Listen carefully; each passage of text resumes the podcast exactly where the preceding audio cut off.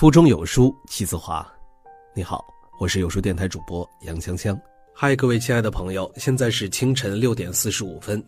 或许你还沉浸在甜美的梦中，或许你已经画好了一个精致的妆容，正对着镜子微笑。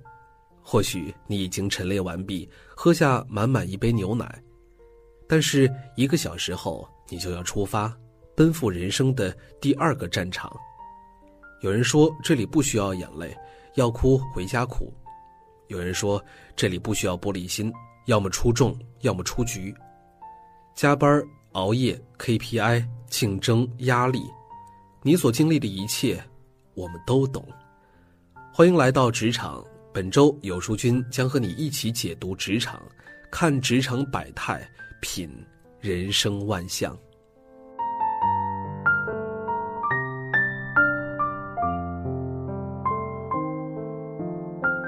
最近，京东未来十年内裁员八万员工，刷爆了朋友圈。消息来自于刘强东在西班牙的一次发言。后来虽然辟谣了，但还是引发了一阵焦虑。经常有人问我，如何才能够牛起来，不被替代呢？为了弄清答案，我采访了那些年薪百万的职场精英和业界大咖们，听到了八个职场黄金法则。现在。我就分享给你。一，你的公司并不是非你不可。很多人是哪个行业热门就往哪儿钻，但是华为、阿里、腾讯也有员工被辞退，传统的制造业也有人年薪百万。你是否牛，永远跟行业无关，但一定跟你的不可替代性有关。如果有一天你觉得自己开始牛了，不要忘了问问自己。这份工作离开了你，是更好还是更差的运转呢？你离开了这份工作，还能不能找到更好的下家呢？如果答案是否定的话，就永远保持危机感。最牛的人，不是永远能够判断出哪个行业热门，而是自己修炼成神。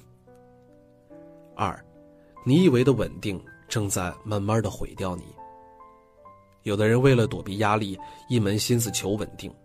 十年前，事业单位大家都拼命往里挤，但现在体制改革，很多热门单位被撤掉，人员被裁减。你以为一成不变的稳定，变成了人生的最大危机。就像前不久，某收费站被撤销以后，三十六岁的大姐哭诉自己什么都不会。但与此对应的是。阿里巴巴以年薪四十万的高薪聘用了第一批六十岁以上的资深产品体验师。八十三岁的清华学霸奶奶是十几个群的广场舞意见领袖。六十二岁的曾大爷有一手漂亮的 PS 和 PPT 的绝活。一味的追求稳定的年轻人，最后都会死于安逸。这个世界最大的稳定，是不断提升自己。三，聪明的人都离开了，留下的就成了富翁。很多人在入职的时候最关心的是工资，最关心的是自己什么时候年薪百万。其实，比关注工资更重要的是关注平台，关注你跟着谁能学到什么。平台越大，资源集合越密集。许多人宁愿工资低，也要进入谷歌、Facebook 和微软。因为在这里，你可以得到更优秀的人脉，形成更好的习惯，从而提升你的能力。而最愚蠢的行为就是，为了追求所谓的高工资，不停的跳槽。二零一五年，某高校就业研究机构调查显示，毕业生工作三年以内，跳槽次数越多，收入越低。二十多岁是一个人精力最旺盛的时候。不要浪费在频繁的更迭工作上，一次次的去学习那些最基础的东西。结果到了三十多岁，跟同龄人比不了能力，跟年轻人比不了经历，那才是最悲惨的遭遇。你要成为牛人，就要在牛的平台跟牛人学习。然后就像马云说的，当初聪明的人都离开了阿里，剩下的人都成了富翁。四，你能做小事儿，才能做大事儿。职场新人都是从最简单的事情开始，把小事儿做好，才能够赢在起跑线。我刚刚在做营销的时候，经理考察新人的方法就是协调活动用车。不要小看这项工作，他需要协调其他同事和驾驶员，搞清物资存放地、活动地点、距离远近和装载顺序。稍微有一些差池，就会乱得一塌糊涂。所以我都是提前做好规划，有时还会在头一天晚上去踩点。后来我做了部门经理以后，发现这件事儿比其他工作更有意思，需要协调好方方面面，与组织活动、团队管理有很多的相似之处。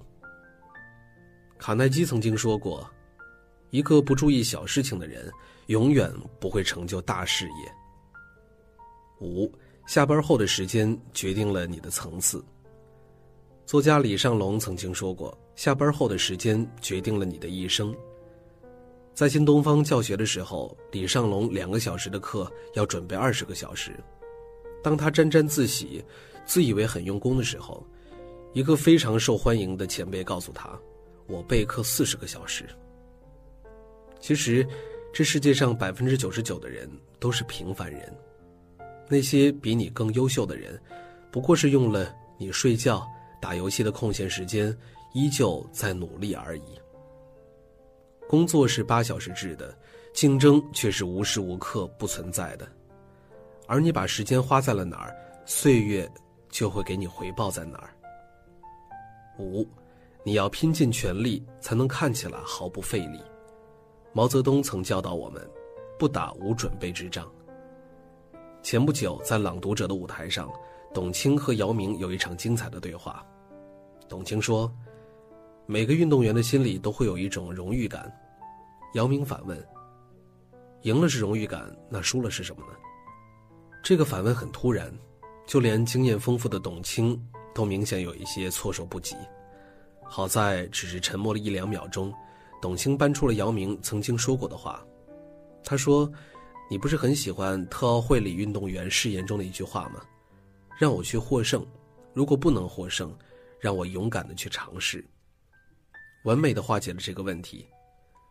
我相信那句回答是他在牢记姚明成千上百的名言后所摘选出来的。哪怕他学识惊人，哪怕他身经百战，但依旧会为每一次节目做充分的准备。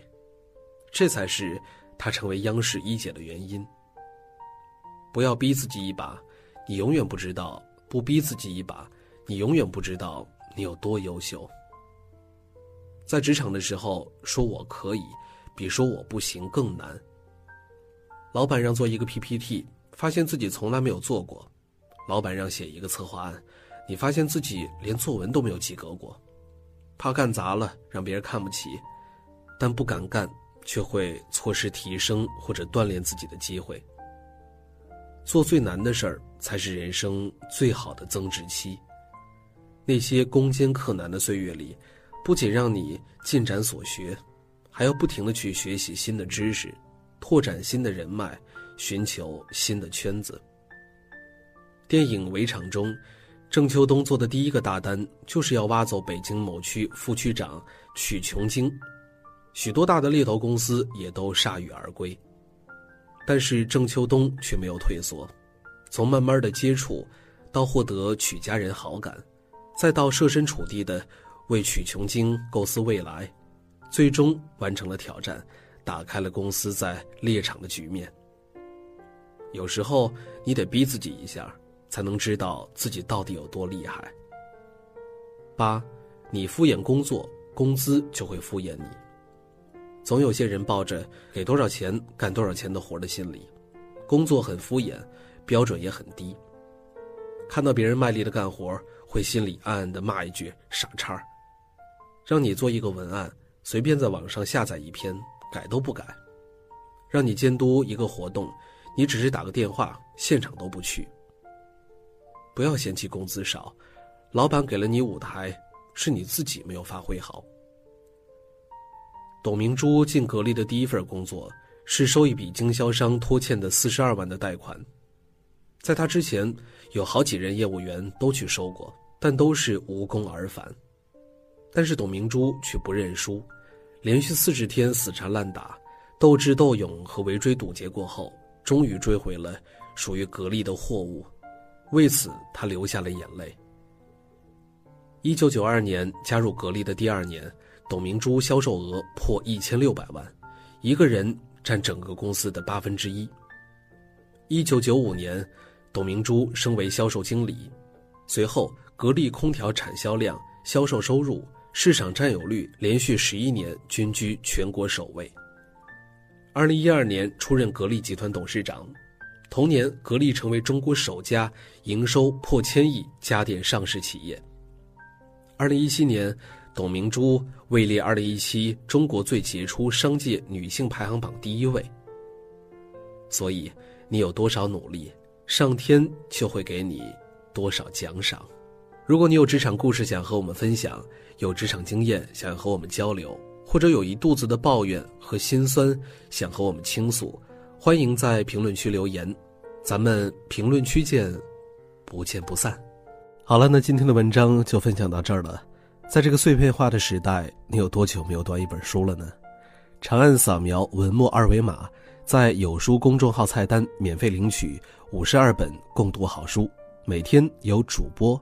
读给你听，欢迎大家下载有书共读 App 收听领读，我是主播杨锵锵，此时的我，在美丽的京津走廊廊坊，为你送去问候，记得在文末，给我们点个赞。